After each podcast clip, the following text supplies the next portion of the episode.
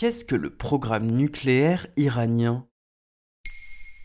Merci d'avoir posé la question. Le 27 novembre 2020, le scientifique iranien Mohsen Fakhrizadeh a été assassiné à quelques kilomètres de la capitale Téhéran dans une attaque au véhicule piégé. Il était l'acteur principal du programme nucléaire iranien. Il faut savoir que l'Iran ne le présente pas comme tel, mais comme un professeur à l'université de Téhéran. Selon le régime perse, Israël serait à l'origine de l'assassinat. Et maintenant, le pays veut se venger. Attaquer le scientifique, c'est attaquer le programme nucléaire iranien. Et ce n'est pas la première fois que cela arrive. Et ça date de quand ce programme? Le programme nucléaire iranien est lancé dans les années 50 par le Shah d'Iran Mohamed Reza Pahlavi, aidé par les États-Unis. Des années importantes pour le nucléaire parce que l'Agence internationale de l'énergie atomique est créée en 1957 et le traité de non-prolifération nucléaire est adopté par les Nations Unies en 1968. En 1979, c'est la révolution islamique. L'ayatollah Khomeini arrive au pouvoir et le programme nucléaire est mis sur pause. La guerre avec l'Irak n'arrange pas les choses dans les années 80 puisqu'un réacteur nucléaire est bombardé et détruit.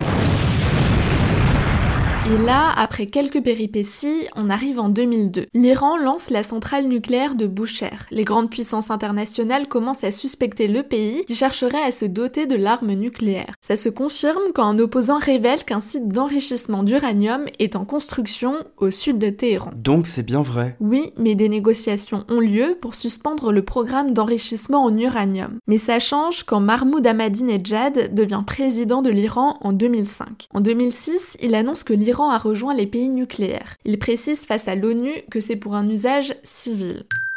Attention, l'usage civil du nucléaire est bien autorisé, l'usage militaire est interdit. À ce moment-là, les Nations Unies imposent des sanctions, notamment sur les ventes d'armes et activités pétrolières. Le programme nucléaire reste en place, mais l'économie iranienne en souffre. Tournant en 2009, l'Iran avoue disposer d'un site secret d'enrichissement d'uranium. Suivent des années de négociations. En 2013, Barack Obama donne l'alerte en disant que l'Iran pourrait avoir l'arme nucléaire dans l'année à venir. Oui, et puis ça fait quand même 5 ans qu'on entend parler du fameux accord sur le nucléaire iranien. C'est un véritable enjeu politique. En 2015, il est signé à Vienne par les États-Unis, l'Iran et les autres pays membres du Conseil de sécurité de l'ONU. Plus de sanctions économiques, mais de lourdes conséquences pour l'Iran, supprimer la majeure partie de son stock d'uranium enrichi. Pour l'uranium qui reste, la règle est qu'il ne soit pas enrichi à plus de 3,67% pendant 15 ans. Oui, parce que pour un usage militaire, il faut de l'uranium enrichi à 90% alors que 3% conviennent à un usage civil,